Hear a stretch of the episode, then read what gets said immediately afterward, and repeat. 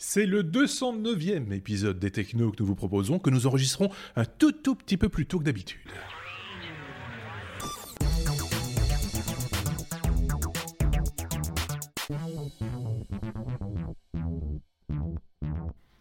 Enfin, plutôt, plutôt euh, quelques heures à peine.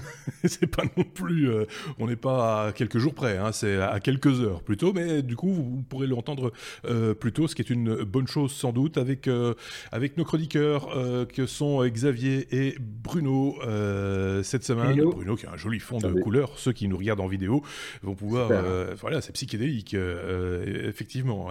Chez beaucoup plus sobre chez chez, chez Xavier, hein, comme ça même ceux qui nous écoutent voilà. ils ont une petite, un petit avis sur le, sur le contexte dans lequel euh, nos chroniqueurs se, trouvent. Euh, chacun chez soi, j'ai envie de dire, l'un au Luxembourg, l'autre dans la grande périphérie bruxelloise, la banlieue, on dirait, mais bon, voilà, la grande banlieue. Euh, on se retrouve comme ça chaque semaine pour parler nouvelles technologies. On aborde ensemble l'actualité technologique avec le regard de ces deux zigomars. Évidemment, vous le savez, on ne peut pas parler de tout. On va aborder essentiellement les sujets que eux ont choisis et, qui les a un petit peu titillés, sur lesquels il y a peut-être moyen d'un petit peu rebondir, d'avoir une opinion. Et on compte aussi sur vous, évidemment, pour donner votre opinion euh, en commentaire, soit sous la vidéo sur YouTube ou alors où vous voulez, sur le blog lestechno.be, sur euh, les réseaux sociaux et autres. Vous êtes évidemment les bienvenus. On lit tous les messages, comme par exemple celui-ci.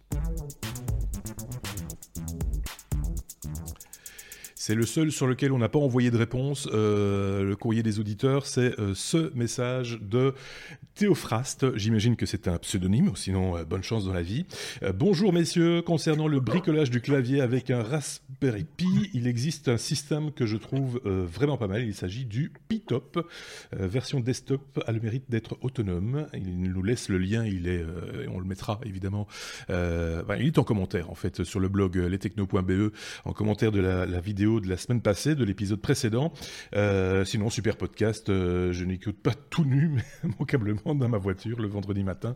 C'est vrai que sans- certains de nos éditeurs ont l'habitude de nous écouter dans d'autres accoutrements ou ou en faisant d'autres choses, comme du jogging, euh, de la nage synchronisée, euh, de la cuisine, euh, que, que sais-je. Voilà. Typiquement, voilà le genre de, de message que nous recevons euh, de temps à autre. C'est un exemple parmi d'autres de manière euh, de réagir, si vous le voulez. L'autre façon, beaucoup plus simple encore, si c'est sur YouTube, c'est de nous mettre des petits pouces vers le haut. Si c'est sur une plateforme de podcast, de mettre des petites étoiles. Ça nous permet d'être mieux référencés, mieux vus. Et donc, euh, du coup, on se retrouve beaucoup plus nombreux encore à réagir. Et ça fait une grande communauté, une grande fête euh, des nouvelles technologies et du web. Est-ce que quelqu'un avait quelque chose à rajouter pour sa défense, Xavier Mais le, le, le Pitop, euh, enfin c'est un, c'est un chouette message qu'il nous a envoyé Oui. parce que c'est, je, je connaissais pas le, le principe et en fait apparemment c'est un système qui permet euh, sur base d'un Raspberry Pi effectivement d'avoir un, par exemple un, un laptop modulaire et Oui. qui est destiné aux makers. Donc c'est-à-dire que ça va servir de, ça va servir de base pour développer des petits projets Mhm. euh, comme de, de, petits- de la petite robotique, du petit prototypage, apprendre à coder, etc. Euh, il y a apparemment un OS qui est qui est fourni par le projet. J'ai pas encore trop creusé, mais ça a l'air ça a l'air très sympa dans un Voilà. budget qui est euh, abordable pour ceux que ça pourrait intéresser. Et donc euh, je vais regarder un peu plus en détail. Et pour, euh, pour en conclure, en fait, Théophraste a rebondi sur une des news dont on avait parlé la semaine dernière. On avait évoqué effectivement ce, ce garçon qui avait intégré dans un clavier euh, simplement un Raspberry Pi pour en faire un, un PC euh, bah, tout à fait fonctionnel. Évidemment, c'est limité à certaines choses, mais, mais fonctionnel malgré tout. C'était une bonne idée. La preuve, on est rarement seul à avoir une bonne idée, d'autres l'ont fait aussi. Et, euh, cet exemple-ci est, tout à différent, fait hein, Ici, c'est un petit peu différent. C'est plus une, euh, comment on va dire, c'est une station de test. Enfin, euh, voilà, c'est un peu. Mais ici, c'est vraiment l'idée, c'est on, embarque ça dans un espèce de laptop, et donc on a tous les périphériques qui sont liés, pas seulement le clavier du coup, et ça sert de plateforme de développement. Voilà, on a fait un petit peu le tour de cette info. Donc le lien est sur le blog lestechno.be dans les commentaires de l'épisode 208 N'hésitez pas à, commenter et à cliquer sur le lien pour euh, voir de quoi il s'agit. Si vous le voulez bien, nous allons passer à notre abécédaire tout à fait classique avec la lettre A comme Alexa. on a appris ces derniers jours que manifestement Alexa écoutait, ou en tout cas des, des employés d'Amazon écoutaient les, conversations des uns et des autres. Est-ce que c'est étonnant? Est-ce que ça ne l'est pas? Est-ce que ça fait peur? Est-ce que ça ne fait pas peur? C'est là toute la question. Qui nous en parle C'est Bruno. C'est moi, tout à fait. Moi, je suis, je suis un fervent utilisateur d'Alexa. D'ailleurs, j'avais fait mon choix il y a quelques temps euh, d'utiliser vraiment que Alexa euh, au, déprimant de, Google Assistant, parce que je mhm. trouvais simplement qu'elle était plus performant et que j'avais plus d'objets connectés qui fonctionnaient bien avec Alexa. Euh, donc cette news-là m'a un petit peu titillé quand même. après, j'ai creusé un petit peu le, le, sujet. Donc la news dit que effectivement, il y a beaucoup, beaucoup d'employés d'Amazon, un peu distribués partout sur la planète, entre autres en Europe, euh, à, Budapest, pour être plus précis, il y aurait, euh, il y aurait carrément trois étages d'un immeuble qui serait consacré à que ces tâches-là. Mhm. Et chaque, euh, chaque employé, c'est selon les dires de certains employés, hein, chaque employé, sur 9 heures de travail journalier, qui est déjà pas mal, va apparemment transcrire un millier de, de requêtes Alexa euh, et, les catégoriser. Donc, mmh. euh, à savoir que bon, le problème de ces, de ces assistants personnels, c'est qu'ils vont pas forcément reconnaître le, complètement le contexte. Mmh. Donc, euh, voilà, Amazon, et, et, je vais directement lier les autres aussi. Donc, Amazon et Apple euh, sont les deux sociétés qui apparemment euh, utilisent des êtres humains pour justement euh, un peu analyser ces, ces requêtes-là, mmh. euh, toutes sortes de requêtes, hein, parce que souvent des requêtes sont, sont lancées euh, sur ces assistants-là sans le vouloir, parce qu'on utilise un mot-clé ou que le mot-clé est, est, mal compris. Chez, chez Alexa, on peut choisir ce mot-clé, après chez Apple et chez Google, euh, ils, sont, ils sont fixes, si je ne m'abuse. Si ça, ça, dépend aussi, ça aussi, dépend aussi sans doute des skills euh, qui, sont, qui sont adaptés à Alexa pour les radios, les machins, etc. Enfin, chacun, fait, les applications quoi, de, qui sont liées. Voilà, il y a pas mal, pas mal de paramètres qui peuvent influencer ça au niveau des requêtes. Et donc, les, des êtres humains euh, transcrivent cela pour que le système apprenne. Donc, c'est mmh. re-injecté dans la base de données pour que Alexa, finalement, devienne de plus en plus intelligente. Partant du principe que c'est une femme, oui. ce n'est pas forcément le cas. Euh, et, et, voilà. Euh, Amazon a précisé que ça, peut faire scandale, hein, mais après, euh, tout le monde sait que si ça écoute, ça doit à, un certain moment enregistrer quelque chose. Ce que les gens ne se rendent pas compte éventuellement, c'est que derrière, quelqu'un qui écoute cela. Mmh. Amazon a, a précisé qu'en aucun cas ces requêtes-là sont liées à un compte utilisateur, donc on ne sait pas les relier. Euh, et oui, après c'est eux qui le disent, hein, c'est clair.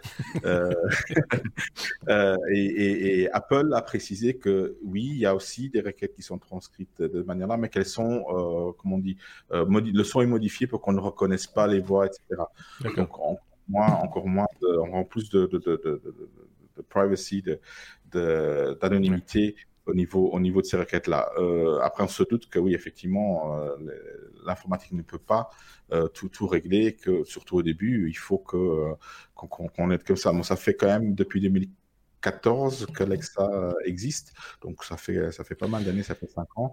Euh, et, et, et, effectivement, Alexa garde une, une longueur d'avance, et c'est peut-être grâce grâce à ça d'ailleurs. Hein. Euh, est-ce que les employés nous écoutent? Oui, mais ils savent pas qui vous êtes, on va dire. On ouais. répondre un peu à la C'est quand même un petit peu un petit peu inquiétant. D'ailleurs, ça ça inquiète. Moi, je suis désolé. Euh, Google Home, par exemple, quand on va, il y a une page dédiée à, à, à Google Home sur laquelle on peut se réentendre donner des ordres. C'est-à-dire qu'on on, entend le, sa voix, ce qu'on a dit, hein, OK Google, truc, muche, bazar, euh, et la transcription en, texte en, en, dessous.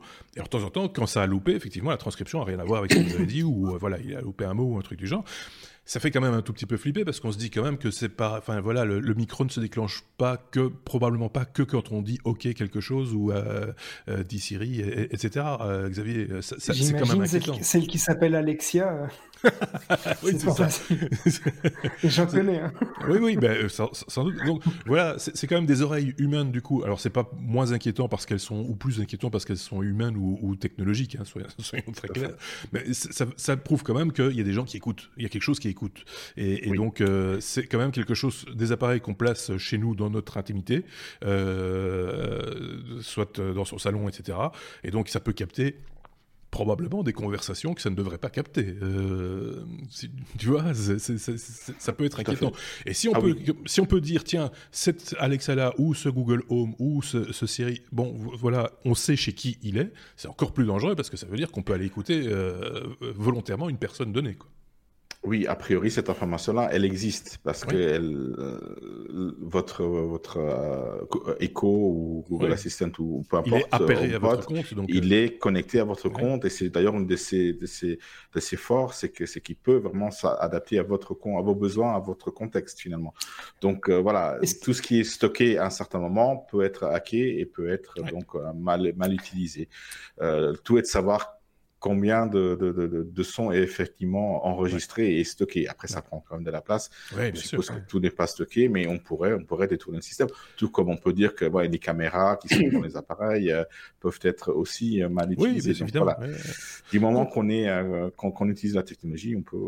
On peut, on Toute peut petite conclusion par Xavier. Non, est-ce que ces assistants n'apprennent pas aussi euh, à reconnaître de mieux en mieux notre voix? Mais si c'est le cas, c'est d'office qu'il y a un lien quelque part entre la voix et l'utilisateur. Hein. Pas nécessairement. Je pense que là, il y a un petit apprentissage. Enfin, ça dépend. Chez Google Home, par exemple, il y a un petit apprentissage pour garantir que ce soit votre voix et pas celle d'un visiteur, par exemple, qui soit, qui soit actif. Mais c'est pas pour autant qu'il va pas réagir à la voix de quelqu'un d'autre. Je pense que c'est plus. euh, Enfin, voilà. C'est. euh, En même temps, le problème reste le même. C'est un micro. Hein. C'est Donc, euh, quoi qu'on Ouais. dise. On passe à la suite, si vous le voulez bien. On parlait un peu euh, tuture. A comme euh, Audi, euh, les, des rétroviseurs 2.0 euh, pour, pour la nouvelle Audi e-tron. On dit euh, e-tron, même si ça s'écrit e-tron. Euh, ça, moi, ça, ça reste un truc euh, très bizarre, ce nom de voiture. Quoi qu'il, c'est en tout cas une nouvelle technologie qui s'embarque aussi dans, dans les voitures, manifestement. C'est Xavier qui va nous en parler. Tout à fait. Donc la, la e-tron, c'est ce, ce SUV qui est complètement électrique, qui est fabriqué à Forêt en Belgique, chez nous, Oui. en, région bruxelloise. Forêt, voilà, commune de la région Euh, Bruxelles. Qui, qui, gé- qui va générer avec les fabrications, il y a quand même plus de 3000 emplois qui sont créés par euh, euh, cette, cette usine qui a, qui a eu des hauts et des bas, hein, puisqu'elle n'a pas une- toujours eu facile. Une usine euh, VW au et- départ, hein, enfin qui, Ouais. qui fabriquait des, des, des VW, ouais, des Golf, etc. Donc, euh, et en fait, ils ont décidé de faire des rétroviseurs virtuels qui sont intégrés dans les portières parce qu'ils ont eu, ils ont eu finalement l'autorisation de pouvoir supprimer les miroirs euh, qui sont sur les, les rétroviseurs pour les remplacer par des caméras HD et qui vont donc envoyer euh, l'image en temps réel sur des écrans intérieurs qui se trouvent euh, en fait juste en dessous au niveau de la portière de l'emplacement là où il y aurait les, les rétroviseurs. Alors, la technologie, c'est, basé sur un petit écran qui est tactile, donc on va pouvoir, euh, grâce à des petits boutons, zoomer dans l'image. On va pouvoir évidemment contrôler euh, le, le champ de vision un petit peu comme on le fait sur un rétroviseur normal. Euh, et tout ça pour la bagatelle de 82 000 euros, qui n'est heureusement pas le prix du, du rétro, mais Ah. de, de la voiture de base. Euh, alors, moi, j'ai, tagué cette, euh, cette news d'une part parce que c'est, une nouvelle technologie qu'on n'a pas encore l'habitude de rencontrer, Mhm. mais surtout, moi, je me demande franchement à quoi ça sert. Euh, euh, enfin, Ouais. d'autant, alors, je vais dire que je, vais, je me demande surtout à quoi ça. Je me demande surtout à quoi ça sert. Pourquoi? Parce que, en fait, si ça avait permis de faire disparaître euh, les, Les angles les, les rétros, en- donc le, le fait que le, le rétroviseur ressorte de la carrosserie, j'aurais oui. pu comprendre. Mais Oui. ici, Ah en non. fait, ils ont juste remplacé les miroirs par une caméra. Donc il y a Mais ça, toujours bizarre. quelque chose qui sort de la carrosserie. Et donc pour moi, ça n'a pas vraiment beaucoup d'intérêt, Ouais. si ce n'est qu'on va pouvoir peut-être enregistrer l'image après ou autre. Oui, mais là, alors, à ce moment-là, je te rejoins complètement parce que j'avais pas, per- pas percuté, moi. Euh, je, je- je vais remettre l'illustration hein, sur le, le site de news, euh, Tiny News, dont- dont- qui relève donc cette, cette information. Effectivement, on a remplacé simplement le rétroviseur par une caméra et déporté l'écran à l'intérieur de la voiture, dans la portière de la voiture. Moi, je trouve qu'on passe à côté quand même d'un objectif qui est de euh, quand même virer euh, tout ce qui est euh, problématique de l'angle mort et, et des choses du genre. Et on aurait pu peut-être mieux intégrer la caméra. Alors peut-être que c'est le cas, hein, peut-être qu'elle a une optique particulière euh, qui permet de, de justement de, voir, de voir plus large et mieux au- au- autour de soi. Moi, je pense que l'écran tactile, c'est peut-être pas la meilleure idée parce que c'est quand même euh, une, source, une source de, de, allez, de, de perturbations euh, supplémentaires. Hein. Il y en a déjà quand même pas mal dans l'habitacle d'une voiture. Donc il faut voir à quoi sert ces, écrans tactiles. Je sais pas, c'est, euh, je te rejoins sur l'aspect, l'ergonomie du truc, cette protubérance, entre guillemets, qui gêne et qui des fois est arrachée par un cycliste ou un piéton passant par là, soit par malveillance, soit par inadvertance. Quoi qu'il en soit, ça reste quand même un objet externe à la voiture, quoi. Oui. J'aurais euh, compris s'il n'y avait pas cette protubérance. Voilà. Moi, je, suis beaucoup le développement des véhicules électriques hein, à force. Euh, j'ai vu des, des, beaux prototypes euh, de, de, Honda qui justement intègrent des caméras aussi au, lieu des rétroviseurs, mais qui sont vraiment très proches de la carrosserie. Donc il y, y, a deux problèmes avec, avec les rétroviseurs. C'est d'une part, ils créent énormément de turbulences aérodynamiques.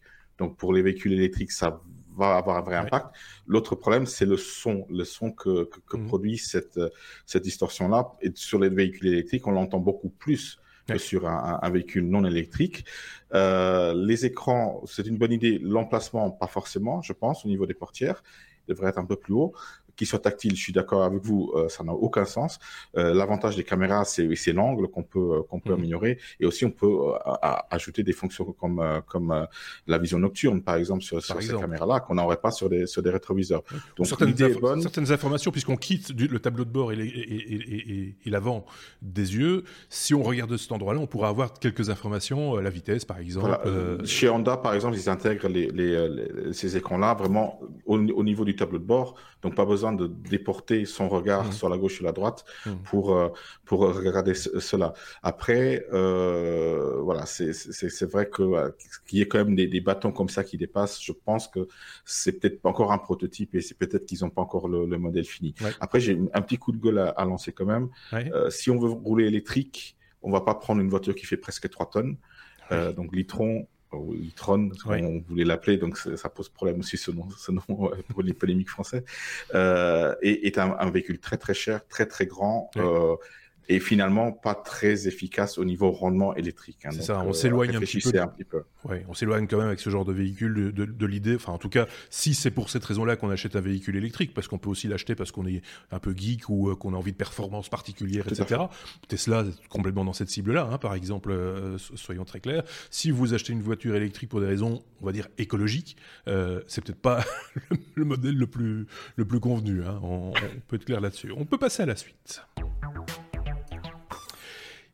E comme e-bike. On va encore parler euh, de véhicules euh, électriques avec un, véhicule. Alors là, Bruno, c'est un véhicule électrique écologique euh, et ça, ça va, ceux qui nous disent ah mais non, le skate électrique, c'est toujours un peu perturbant parce que et ça pollue parce qu'il y a les batteries. Ah ben celui-là, en plus, il n'a pas de batterie. Donc voilà. Pour une fois, c'est vraiment quelque chose d'innovant, une nouvelle idée. il y a toujours les détracteurs, mais bon, c'est pas grave. Hein. Il y aura des détracteurs pour. Non, pas des tracteurs, des vélos. Bah, pardon. pas mal, pas mal. Donc, euh, c'est le groupe, un groupe français. Bah, oui, on va faire euh, un peu l'éloge des, des, Français, je pense, de ce côté-ci. Euh, parce qu'ils sont, ils sont à, à, la base de beaucoup d'idées novatrices, il faut l'avouer. Et c'est le groupe français Veloci Veloci, Veloci, je sais pas Veloci. comment il est. Je pense qu'on peut dire Veloci. Je pense que oui, c'est pas des Italiens, mais bon. Non. euh, donc qui, qui ont l'idée de, de, donc faire un. Le design, je, je, vous arrête tout de suite, ceux qui disent ah c'est moche, le design n'est pas n'est pas fini. Donc c'est vraiment que le concept, l'idée. Euh, de justement remplacer. Oui, voilà, justement remplacer. Donc c'est pas des Italiens, hein, c'est clair. Hein. oui, c'est pas du design italien, ça. Voilà. Non, l'idée c'est de remplacer justement euh, la batterie. Je rappelle un, petit brièvement parce qu'on aura après encore une deuxième news sur les e-bikes. Donc il faut euh, un peu expliquer ce qu'est un e-bike. Un vélo à assistance électrique, un VAE, un pédélec, peu importe comment on l'appelle, mhm. est à la base un vélo électrique où il faut pédaler. Et quand on pédale, un système d'aimant, généralement, euh, voit qu'on est en train de pédaler et va activer un moteur. C'est ça. Voilà. C'est une assistance. Le moteur va, aider. C'est une assistance. Voilà. Voilà. Cette énergie qui vient, qui va alimenter le moteur, vient d'une batterie. La mhm. batterie est chargée. Voilà, c'est une chose. C'est comme ça que fonctionne un vélo à assistance électrique. Ici, le concept est tout à fait autre. C'est, on va, ils veulent se passer de la batterie. Euh, et d'ailleurs, ce n'est plus le fait que nous on pédale qui va faire avancer directement euh, le vélo. L'idée, c'est que en pédalant, on génère de l'électricité, ce qui n'est pas du tout le cas dans un PDD, dans un vélo à assistance électrique, mhm. et que cette électricité-là va servir à faire tourner un moteur électrique. D'accord. Ok. Mais la, la, tu dois pédaler deux fois plus fort aussi. Voilà, c'est ça. Non, pas vraiment. C'est juste que euh, voilà, l'énergie est stockée temporairement dans des supercondensateurs au lieu d'être stockée dans des batteries. Euh, un condensateur a l'avantage d'être de, de, beaucoup plus euh, euh, pérenne qu'une qu'une batterie, une durée de vie entre 10 et 15 ans. Mhm. Euh, et il y a quand même un, un, peu de stockage. Donc euh, voilà, cette énergie-là qu'on a, qu'on a fournie, qu'on ne fournit pas selon l'effort qui doit être produit, parce qu'on va juste pédaler à son rythme, tout, tout, tout, bêtement. C'est comme un dynamo. Mais on va avoir assez, assez de, on va avoir assez de courant pour avoir la petite, la petite euh, impulsion nécessaire quand on va démarrer un feu rouge ou, euh, par exemple, un truc comme ça, quoi. C'est ça. Oui, on va avoir cette impulsion-là parce que le condensateur va pouvoir stocker un, certain, un, peu d'énergie pour justement euh, prévoir ces, ces coups-là.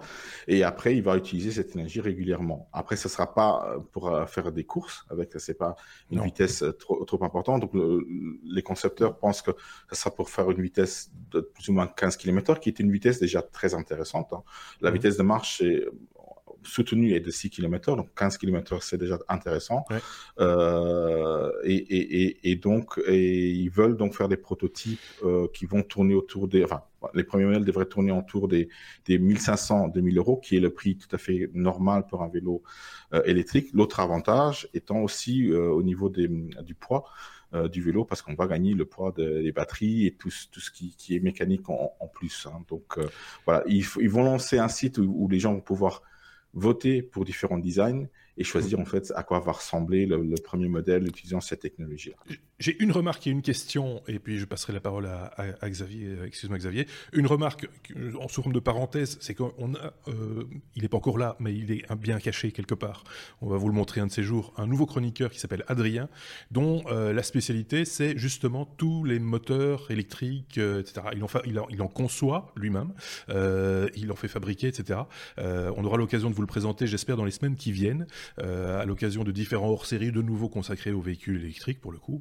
Euh, mais euh, voilà, je voulais juste faire cette parenthèse. Donc on, dit, on salue ce, ce, nouveau chroniqueur Adrien et je referme la parenthèse. Et ma question qui suit, c'est parce que je ne m'en rappelle plus. Il me semble que les vélos à assistance électrique, pour ne pas qu'ils soient considérés comme des vélos moteurs, le moteur se coupe à une certaine vitesse, je pense. Il 25 km/h. C'est ça. Voilà. Donc avec les 17 km, les fameux 17 km/h, on n'en est pas très très loin finalement. c'est pas, pas voilà, c'est pas vraiment euh, contraignant. Voilà, Xavier. Mais je me demandais aussi si le, le, vélo récupérait l'énergie, par exemple, quand on est en descente, ce genre de choses, justement, un peu. Euh, oui, c'est ça. Euh, bah, a priori, ici, rien n'empêcherait cela, effectivement, parce qu'on a dissocié vraiment le fait de produire de l'énergie, le fait d'être de, de, en mouvement. Donc oui, sur un vélo à, assistance électrique, généralement, non. Euh, c'est contre-productif. On va pas récupérer cette énergie-là, on va laisser rouler le vélo parce que qui, qui dit récupérer l'énergie dit freinage, récupération, récupération d'énergie. Voilà. C'est une idée. Hein. C'est sans doute vers ce genre de solution-là qu'il va falloir aller aussi, hein, parce que c'est aussi de l'énergie euh, propre, de l'énergie verte, nos mollets. c'est euh, voilà, ça en fait ça en fait partie euh, également. Et si à la maison, tu vois, tu le montes sur des rouleaux tu peux produire un peu d'électricité pour euh, pour faire marcher la cuisinière. Il va falloir quand même pas mal pédaler à mon avis, mais euh, voilà, c'est euh, des, des, des, petites farces comme ça. À mon avis, on peut encore en avoir. Des, tu vois, le vélo, on a ça dans des bandes dessinées des fois. Je pense que c'était dans Gaston Lagaffe ou des trucs comme ça où t'as as, le type qui, veut, qui, qui pédale dans la cave pour pour alimenter en énergie la, maison. On y arrivera un de ces jours, à mon avis. et pour la machine à laver, on y est. Hein. Il y en a plusieurs qui le font. Hein. Oui, c'est ça. Il y en a plusieurs qui construisent une machine à laver où ils doivent pédaler. Voilà. Ben, pourquoi pas finalement en plus de ça, si vous avez besoin de faire du sport, ce serait quand même complètement con de faire du sport d'un côté et de l'autre côté payer de l'électricité, alors qu'on peut joindre l'utile à, l'agréable. C'est vrai. On n'a pas fini avec euh, ces vélos électriques, ces, e-bikes, euh, euh, Bruno, puisque il y en a un autre. I Wish, I Wish, c'est ça le, vélo électrique. I Wish, oui. Voilà, c'est un vélo qui, électrique qui là va s'adapter à, à nos trajets. Oui, en fait, le, là, c'est par contre un vélo électrique tout à fait euh, classique, on va dire, parce mhm. qu'il y a une batterie, il y a un moteur, donc euh, il n'y a, a, pas de dynamo. Euh, mais le fort de ce projet qui était à la base, qui est aussi un, un projet français, marseillais, qui était à la base un projet Kickstarter d'ailleurs, qui a, qui a été clôturé avec succès. Donc voilà, on va voir si ça va être, ça va être produit.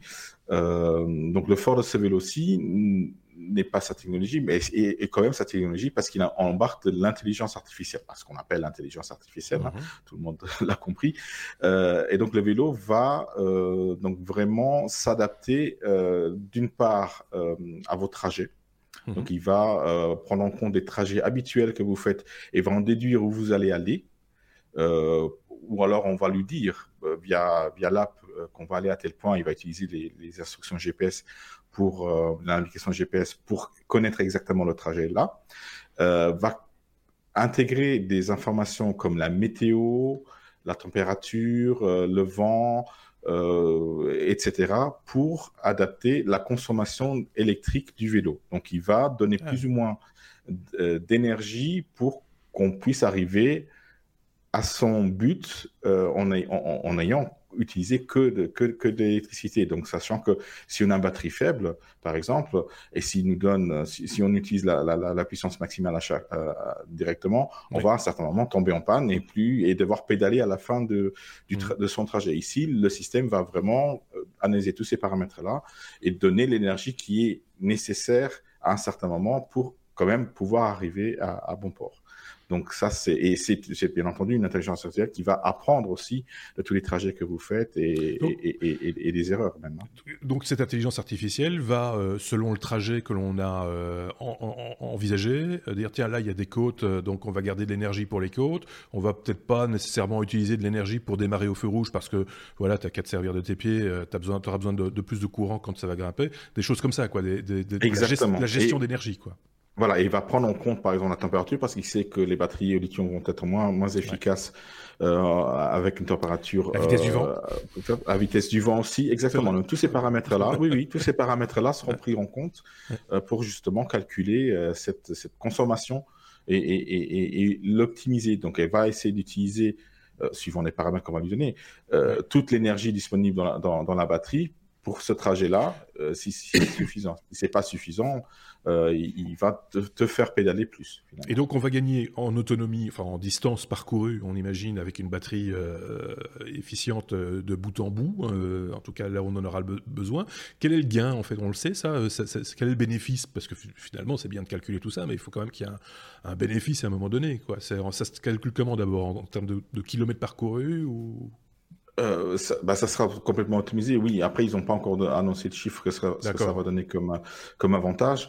Mais, mais l'important, c'est vraiment qu'on arrive à, à, son but euh, en ayant utilisé quasi que, que de l'énergie électrique en, en, fonction de, de, la puissance qui a été, qui a été accordée pour certains, certaines côtes euh, ou autres. Donc, euh, ça, ça, c'est le fort. Mais c'est vraiment un problème hein, parce que les, les, les, gens ne savent pas doser. Ils se disent, bon, je vais tout, tout au maximum.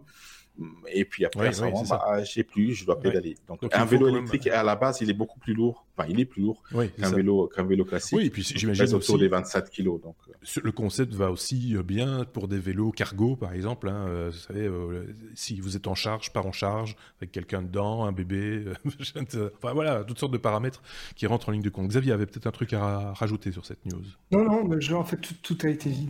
D'accord, ok, parfait. Donc si on était complet, on était complet. Si vous avez un avis à partager par rapport à, cette info-ci ou toutes les autres d'ailleurs, n'hésitez pas, je le répète, à, le faire. On, lira ça et on répondra directement ou on répondra la semaine prochaine ou une semaine à venir. Il n'y a pas de problème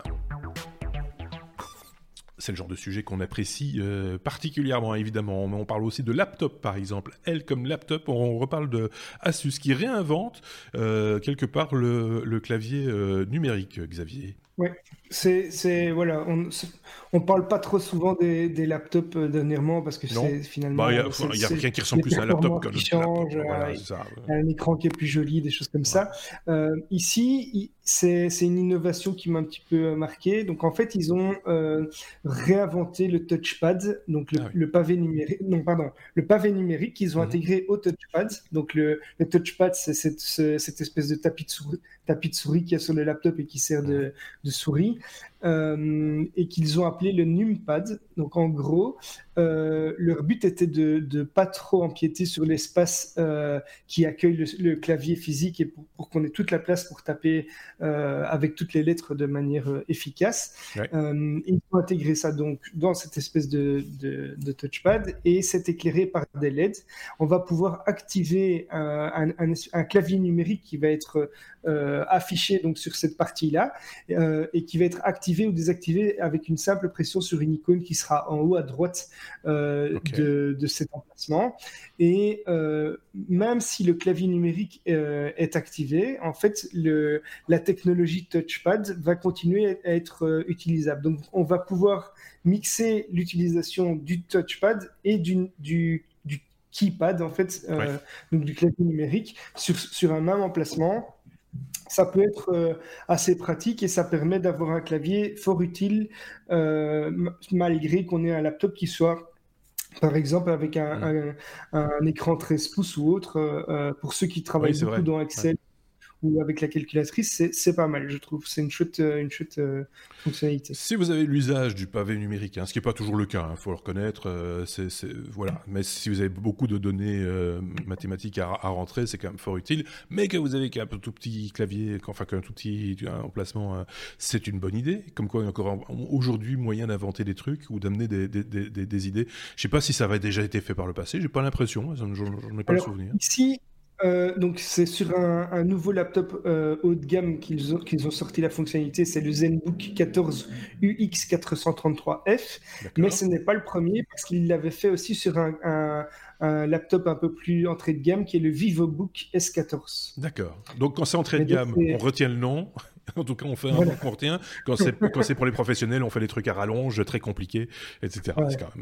C'est astuce, hein, ça c'est toujours, toujours, été comme ça. Mais, tu peux taper le nom, du, le nom du laptop facilement grâce au clavier. Oui, c'est ça, parce que comme c'est une référence numérique, euh, voilà, moi je trouve que ce, genre, ça a le mérite d'exister.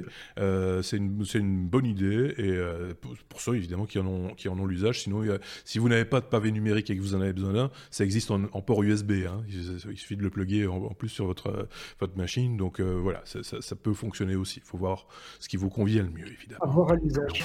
Et oui, effectivement.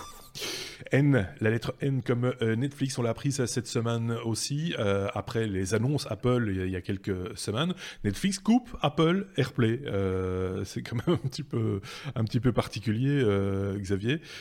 donc Bruno, évidemment. Je, dis Xavier, je, Xavier sur un sujet Apple, oulala. pas, pas, du tout Apple. Hein, non, c'est vrai que c'est plus un sujet Netflix que, que, Apple, quoique ça, ça, ça, vient aussi du fait que Apple s'ouvre aux, aux, devices, aux autres devices. C'est ça aussi. Exactement, c'est la raison annoncée par, par Netflix de, couper cette, fonctionnalité de AirPlay parce qu'en fait, vu que euh, AirPlay et iTunes euh, va être disponible sur d'autres téléviseurs comme Samsung, Sony, LG, Philips, Panasonic et d'autres, mhm. euh, ils ne peuvent soi-disant plus garantir l'expérience utilisateur. Donc après l'autre, je dirais que l'idée cachée, c'est que tous ces, ces, ces, ces, toutes ces marques intègrent une application Netflix et, et en fait payent Netflix pour euh, utiliser leur, leur application d'office, même au même droit à un bouton sur les télécommandes, sur beaucoup de télécommandes. Et c'est pas Netflix qui paye, c'est la marque qui paye Netflix. Hein. C'est ça. Donc euh, c'est un argument de vente maintenant pour du device, c'est d'avoir la possibilité d'avoir Netflix dessus. Quoi. Voilà, donc euh, oui, moi j'ai une, une, télé LG maintenant que j'ai acheté et effectivement il y a une, un bouton ah Netflix et un bouton Amazon Prime. Sur la Mi Box S, euh, il y a également sur la télécommande un petit bouton Netflix. Euh, voilà, donc l'idée c'est que bah, ils continuent à, à, à gagner leur, leur, leur royalties là-dessus parce que si on peut streamer à partir de son iPad ou son iPhone directement Netflix sur le téléviseur, on n'a plus, plus, besoin d'avoir d'application intégrée. Donc ça c'est clair. est-ce que est-ce que Netflix va aussi couper toute intégration euh, de, Chromecast? Ça, on ne sait pas. Et tous les, toutes les, les, protocoles de, de, streaming qui existent, euh, ça, on ne sait pas. Mais on, va supposer que ça va aller dans la même. Après, Netflix, c'est un peu petit peu fâché peut-être avec Apple aussi, parce que bon, Apple va lancer leur propre euh, service de, de télévision, de VOD, qui va regrouper certains, certains services. Et Netflix a déjà dit qu'ils vont pas vouloir être intégrés à l'Apple euh, TV+, donc à, ce service-là. Euh, donc voilà, la guerre commence entre les grands du streaming. Oui, bah, on l'avait dit, hein, de, se lancer euh, dans le service, c'est quand même un tout autre boulot, entre guillemets, pour, pour Apple que de se lancer dans, euh, avec, avec des outils maîtrisés. Hein, et, voilà, c'est software et, hardware maîtrisés. Là, ils s'aventurent sur des terrains qui sont un petit peu plus euh, escarpés, un peu plus dangereux. Donc, euh, c'est un premier signe. Ce ne sera pas le seul, à, mon sens. Je ne sais pas si Xavier a un, un truc à rajouter là-dessus. J'ai pas l'impression. Moi, je voulais juste faire. Je suis content, j'ai une LG. je voulais juste faire une toute petite parenthèse. C'est qu'apparemment, les applications, justement, Apple TV, l'application, arrive prochainement, euh, paraît-il. Elle, va être bientôt euh, disponible en cours de, déploiement, ainsi qu'une application podcast. Je tiens à le préciser également, une application musique et une application livre. Donc ça laisse plus beaucoup de place à iTunes. À un moment donné, je pense qu'ils vont tuer iTunes. Euh, c'est ce qui se chuchote en tout cas. Hein, que la volonté serait de, flinguer iTunes, un, de ces quatre. Et donc, à mon avis, là, c'est bien parti pour. Donc, affaire à suivre, comme on dit dans ces cas-là. O, la lettre O comme euh, Office. Euh, Google Docs facilite l'utilisation de documents MS Office. Euh, ça, c'est qui, qui nous en parle? C'est Xavier. Ça, c'est fait. voilà. Fait. On a Merci. comment, comment, ça se passe? Donc, en, gros, pour ceux qui utilisent Google Docs, hein, donc c'est l'application Office, la, suite Office de Google qui est disponible mhm. gratuitement via le navigateur Chrome notamment. en fait, pour quand vous receviez un, un document au format Excel, Word, PowerPoint ou autre, vous pouviez l'importer en mode compatibilité, vous pouviez ensuite le convertir en, Google Doc, Sheet ou Slides, qui est le pendant de euh, Word, Excel et PowerPoint. Euh, et puis, une fois que les modifications étaient faites, vous pouviez le réenregistrer au format, euh, Office. Maintenant, il y a depuis ici le mois d'avril, on va pouvoir, aussi bien dans la version gratuite de, de, Google Docs que dans la version payante sous Google Suite, on va pouvoir ouvrir et travailler directement au format Office. Euh, et donc, ça va, c'est une petite news, mais ça permet aux gens qui utilisent ces documents-là de, de plus devoir euh, faire des étapes en plus. Et j'imagine aussi conserver une mise en page un peu plus proche de celle qui, qui était euh, dans le format, dans le document d'origine, en fait, tout simplement. Donc, ça va faciliter pour les gens qui n'ont pas une suite Office euh, de Microsoft Office, ça va faciliter l'interaction avec ce type de document. C'est une bonne bah, chose. Euh, souvent, dans, professionnellement, on a la suite, machin qu'on n'a pas au niveau personnel, et de temps en temps, faire passer un document euh, de l'un à l'autre, euh, ça permet quand même de, se faciliter la vie et, de garantir. C'est surtout ça, je pense, hein, la mise en page. Parce que c'est euh, qu'est-ce qu'on peut s'énerver sur la mise en page? C'est dommage de la perdre, de devoir repartir de zéro ou de ne pas pouvoir la reproduire à l'identique simplement parce qu'on a, changé d'application. C'est un peu, c'est un peu triste. Pour ceux qui ont un Chromebook aussi, j'imagine c'est c'est une très bonne chose, quoi, parce que ça va devenir vraiment un outil, un outil de travail assez complet qui va permettre quand même de pouvoir travailler avec avec des, des, personnes qui vous envoient des documents dans le standard, en fait. Hein. Ouais, Bruno, un commentaire euh, ou pas? Non, c'est intéressant parce que moi j'utilise beaucoup euh, Google Docs, effectivement. Euh, j'utilise euh, aussi LibreOffice, enfin le, un mhm. fork d'OpenOffice. Euh, j'ai vite utilisé euh, effectivement Office parce que j'aime pas trop utiliser des produits Microsoft sur, sur mes Mac. On a, j'ai des Mac partout, au, boulot et à la maison. Et effectivement, ça c'est une bonne nouvelle parce que oui, effectivement, on, perd la mise en page en, en, convertissant. Et puis, puis là, on peut se passer de, Microsoft pour euh, leurs propres euh, documents, qui reste quand même une référence dans le, dans le milieu professionnel. C'est vrai. Et les gens euh, voilà, sauvegardent leurs documents comme, en, en, fichier doc au lieu de les sauvegarder dans des, formats plus portables comme les PDF ou autres. Mmh. donc c'est une bonne chose, effectivement, et je, je vais m'empresser de tester cela rapidement vous aussi peut-être chez vous. Hein, et n'hésitez pas à, revenir avec votre retour d'expérience euh, dans les commentaires. Ce sera, euh, vous serez les bienvenus, évidemment. Un truc à rajouter non, non, juste une grosse toux. On était la lettre Q. Q comme euh, Quant, Quant, le moteur de recherche français. Hein, Quant qui veut faire copain-copain avec la presse, manifestement, Xavier. Oui, c'est un sujet que tu maîtriseras certainement mieux que moi, mais en gros, le, patron de, Quant, euh, Eric Leandri, mhm. euh, veut proposer un nouveau modèle de rémunération pour la presse euh, sur le web. Et en gros, il propose de reverser à la presse française, pour laquelle il attend les RIB, hein, donc c'est-à-dire les, comptes, les numéros de compte en banque, en gros, les, coordonnées bancaires. Il, attend ces, données-là pour pouvoir les rémunérer à hauteur de 5% de leur chiffre d'affaires. donc ou de leur bénéfice en tout cas. Euh, donc ça, ça, représente euh, à peu près un million d'euros euh, pour la presse en, en, 2019. Et en fait, l'idée, c'est de créer un droit qui est similaire au droit d'auteur pour la presse. alors, si, si on faisait ça, si on appliquait la même chose par, par, rapport à Google, par exemple, pour donner une petite idée, ça générerait entre 150 et 200 millions par an pour la presse française uniquement. Donc, euh, c'est, j'imagine, une très bonne chose pour la presse française et c'est quelque chose que euh, le moteur va pouvoir, euh, le moteur va peut-être pouvoir s'entendre beaucoup mieux avec la presse française et donc mieux afficher le contenu des articles, etc. Moi, je pense que c'est surtout ça, au-delà du fait que ça aide la presse. Hein, clairement, je pense que c'est aussi question d'enfoncer un coin par rapport à, Google. Aussi, après le vote de l'article 11 et de l'article 13 euh, plus récemment au niveau européen. Euh, on va pas refaire l'histoire ici, mais euh, ça, ça fait partie de, c'est un chapitre entre guillemets dans ces histoires-là. voilà, il faut voir s'il va pouvoir tenir le coup économiquement, parce que ça veut dire qu'il va autour de ça devoir vendre de la publicité.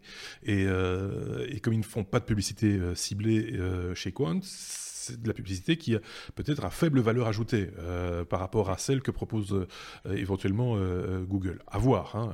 là, je m'avance peut-être un petit peu, mais il faut quand même avoir les, les... c'est on va dire. J'espère que ce n'est pas juste un effet d'annonce. c'est ça. Il y a autre chose derrière ça aussi, puisqu'en fait, il veut, il veut profiter de la réforme européenne euh, pour proposer une solution qui va, euh, via un panier numérique et décentralisé, euh, va pouvoir identifier le, les propriétaires de contenu. Et donc, on va pouvoir vérifier avant d'utiliser un contenu si ce contenu appartient à quelqu'un d'autre. C'est très différent, par exemple, de, du, du système qui est utilisé par Google qui s'appelle le Content ID, puisque là, Content ID va quand même pouvoir analyser, euh, quand vous allez faire cette recherche, quelle est votre adresse IP, quel est le contexte de, la recherche, etc. Et donc, vous êtes quand même tracé d'une certaine manière.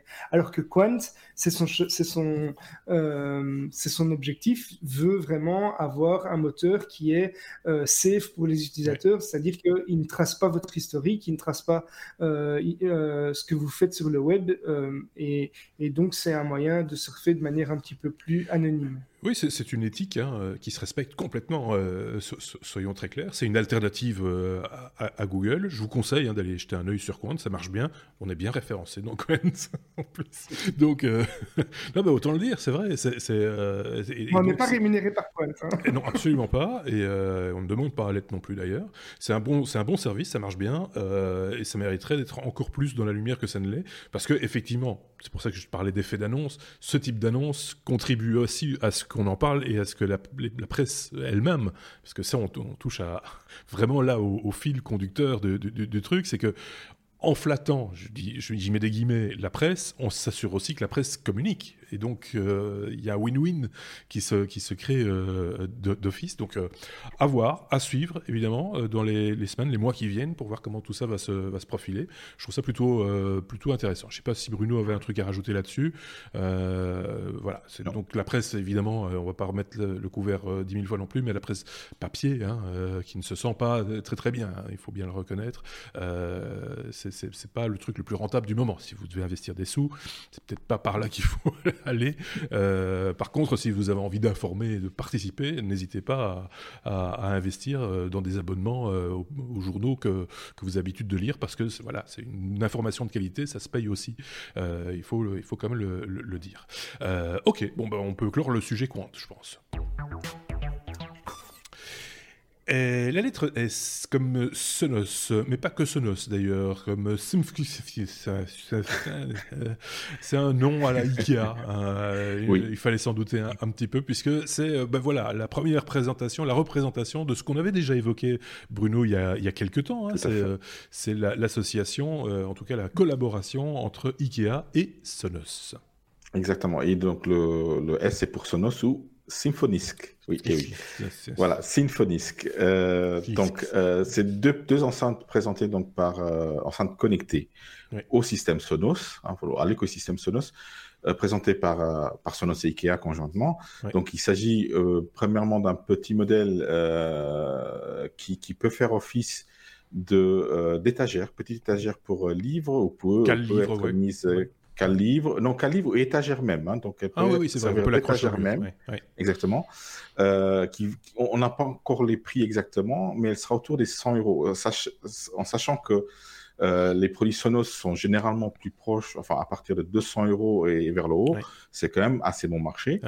Euh, et puis la lampe, donc ils n'ont pas. Il faut, aimer le design, bien entendu. Hein, c'est un design Ikea.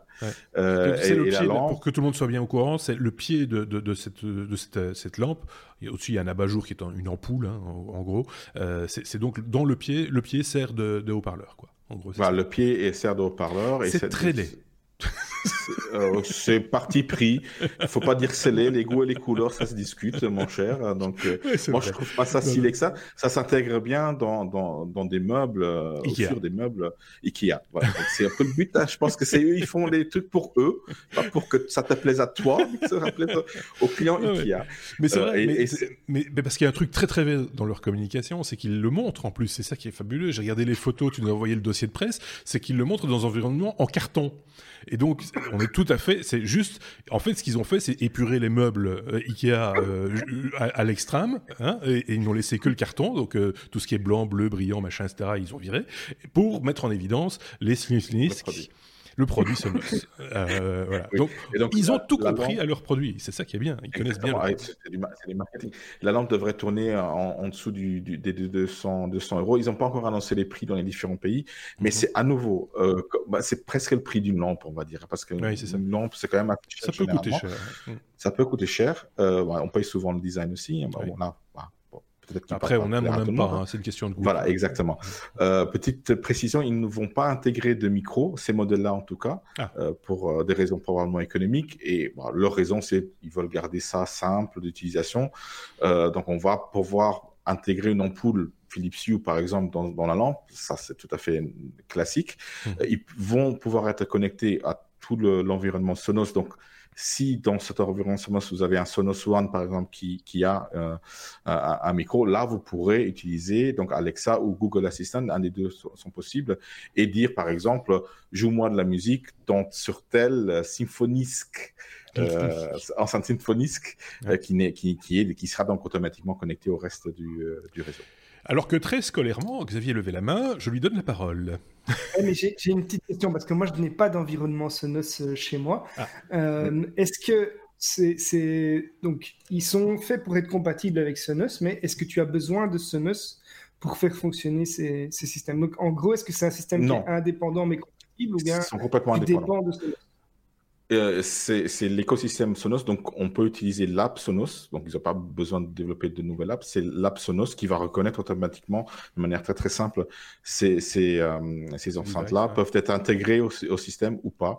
Donc, euh, donc on peut... Pas on pour utiliser ça, concrètement. J'ai pas compris. Non, tu n'as pas besoin d'avoir un, équipement Sonos pour pouvoir utiliser ça non, euh, de manière exactement. Il faut juste utiliser l'application Sonos. Et si on a deux étagères, enfin, ou la lampe plus l'étagère, on peut les appairer comme on peut le faire avec du Sonos? Oui, bah, oui c'est, bah, ça prend toutes les caractéristiques de, euh, de l'environnement Sonos. Donc on peut, et ils ont montré d'ailleurs des images où vous avez deux lampes de part et d'autre d'un, canapé qui feront donc euh, lampe et, et, et, stéréo, surround pour si on complète ça avec d'autres euh, enceintes. Très honnêtement, le, la, lampe, soyons clairs, c'est une question de goût, mais c'est pas mes goûts, donc euh, moi je la laisserai volontiers de côté, euh, d'autant plus que j'ai pas besoin de lampe, donc ça règle le problème.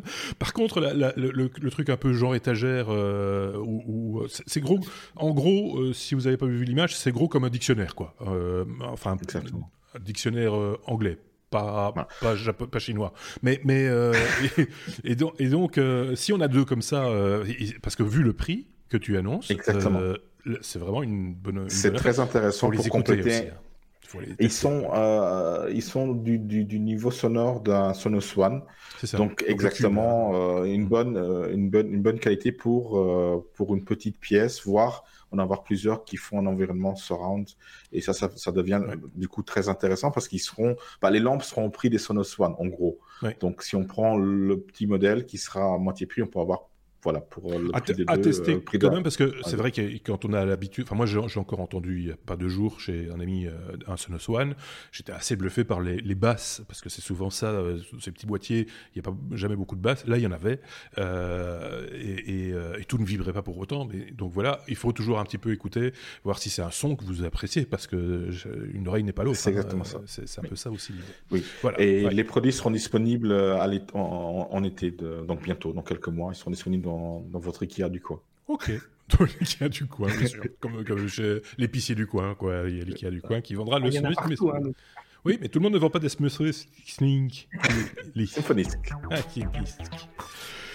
W, la lettre W comme euh, Windows. Euh, alors, oui, ça c'est un truc que, que j'ai fait à une époque, sachant, ne sachant pas qu'on ne pouvait pas le faire. Et puis du coup, je me suis habitué à faire attention. Et maintenant, je fais attention, que je fais attention, il va plus falloir le faire. De quoi je parle? De retirer sa clé USB comme un arracheur de dents. Donc, euh, donc euh, voilà, c'est euh, avant, il y a longtemps, hein, les premiers ports USB, je, tirais le brol, m'en foutais, machin, etc. J'ai jamais eu vraiment de soucis, il faut, faut le reconnaître. Il paraît qu'on pouvait pas faire ça, il fallait cliquer sur un bouton, etc. maintenant, il va plus falloir le faire, ça, manifestement. Effectivement. Xavier. Xavier, un petit bouton en bas à droite, près de l'heure, sur votre Windows, qui permettait de retirer en toute sécurité euh, le périphérique euh, et de l'éjecter. Donc en gros, on parle de la clé USB. Quand, vous, quand vous écriviez des fichiers sur la clé USB, il était de bon ton de d'abord l'éjecter de manière sécurité, en toute sécurité pour être certain que tous les fichiers se trouvent bien euh, sur la clé USB, c'était d'autant plus important si vous, faisiez un coupé-coller euh, pour ne pas que vos fichiers se perdent dans un trou noir euh, et donc disparaissent à tout jamais. Ici, il y a une nouvelle fonctionnalité qui va s'appeler le Quick Removal et qui va permettre de retirer la clé à n'importe quel moment pour autant que le transfert de fichiers ait été fait. Donc, contrairement à ce qui se passait avant, votre, euh, votre euh, clé USB était en, mode écriture quasiment permanente pour optimiser les fichiers dans, par le système d'opération et donc avoir un transfert de fichiers plus rapide au moment où vous vouliez faire un transfert de fichiers. Cette option va rester disponible, mais vous n'aurez plus besoin euh, de le vérifier. Donc vous allez pouvoir retirer à n'importe quel moment votre clé mmh. si, si vous êtes d'accord de désactiver cette fonctionnalité et donc de ralentir un petit peu le cache des opérations d'écriture, euh, ralentir euh, à cause du cache d'opération d'écriture qui va être désactivé. Ça, c'est vrai uniquement pour Windows 10. Hein. Euh, c'est vrai uniquement pour Windows 10 et pour autant que vous ayez fait une mise à jour, la mise à jour d'octobre 1809, qui n'était, qui n'est en fait disponible sur certains postes que depuis très peu de temps, malgré qu'elle date de euh, d'ailleurs, il, va y avoir aussi des changements sur la manière dont ils changent, les, enfin, dont ils font les mises à jour majeures, il me semble, chez Microsoft. Je une toute petite parenthèse. Tout ce qui est mise à jour mineure, enfin, mineure, de sécurité, etc., continue à se faire de manière automatique. Par contre, il y aura une fenêtre en plus dans la, fenêtre des mises à jour euh, pour les mises à jour plus importantes, entre guillemets, qui touchent vraiment à, l'OS euh, en, profondeur. Ce sera affiché un petit peu différemment. On aura peut-être l'occasion d'en reparler à, l'occasion parce que c'est vrai que ce genre de choses, quand on le sait pas, on peut se retrouver à un moment donné un petit peu bloqué avec une machine qui, on se pose la question de savoir, tiens, elle se met plus à jour, pourquoi machin, etc. Parce que ben, c'est le noyau qui est plus, qui est plus vraiment à, jour. Donc voilà, c'est une petite euh, évolution. C'est aussi la suite de problèmes qu'ils ont eu où ils ont forcé des mises à jour chez certaines personnes et que en fait euh, cette mise à jour a provoqué la perte euh, définitive de certains documents. et donc maintenant, ils il faut un peu plus attention avant de déployer une mise à jour et surtout de la forcer. Oui, effectivement. Donc voilà. Voilà, et en plus, c'est un sujet qui, on va pouvoir débrancher la prise parce que c'est le sujet qui conclut ce 209e épisode. C'est vrai qu'on n'a pas parlé, tu parlais de, trou noir, mais on n'a pas parlé de la, photographie, de, pour la première fois, de cette photographie d'un trou noir. Juste une petite parenthèse à ce sujet, je lisais juste avant qu'on enregistre ce numéro euh, les raisons pour lesquelles on a transféré depuis les centres d'observation les fichiers, je me demandais pourquoi, par avion euh, jusqu'à un endroit pour recalculer cette image, etc. C'est que euh, on n'a rien trouvé de mieux jusqu'à présent et Internet n'est pas efficace dans ce cas-là pour transporter, je crois que c'est 5 pétaoctets de données d'un point à un autre. L'avion, c'est mieux qu'Internet. Donc voilà, c'était, je trouvais ça assez impressionnant de se dire qu'il y avait autant de données dans cette petite tache rouge qu'on a tous vue hein, et que vous verrez encore euh, pas mal de fois à mon avis parce que c'est vraiment historique comme, euh, comme, truc. Donc euh, voilà, on n'en a pas parlé vraiment, mais on a quand même touché un petit mot dans cet épisode 209. Merci en tout cas de nous avoir suivis. N'hésitez pas, comme j'ai l'habitude de le dire, de vous abonner si c'est sur YouTube à notre chaîne, de cliquer sur la petite cloche comme ça vous avez une notification et puis évidemment les pouces vers le haut à chaque épisode sont toujours les bienvenus également puisque c'est ce qui nous permet d'être un petit peu mieux vu sur cette plateforme qui est YouTube et qui est, a foison de, contenu. Et donc, pour se sortir un tout petit peu la tête hors de l'eau, on a besoin d'un petit coup de main de temps en temps. Euh, si vous avez envie de nous le donner, il est le bienvenu, bien sûr. Pareil sur les autres plateformes de podcast euh, pour euh, ce qui est des étoiles et des commentaires et, également que nous lisons systématiquement, je tiens à le préciser. Donc, n'hésitez pas à en laisser des commentaires. Merci à Bruno pour cette participation une fois de plus en ce mois d'avril. Merci également à Xavier. Et puis, on va se dire donc, du coup, à très bientôt pour déjà le 210e épisode la semaine prochaine. À très bientôt. Au revoir.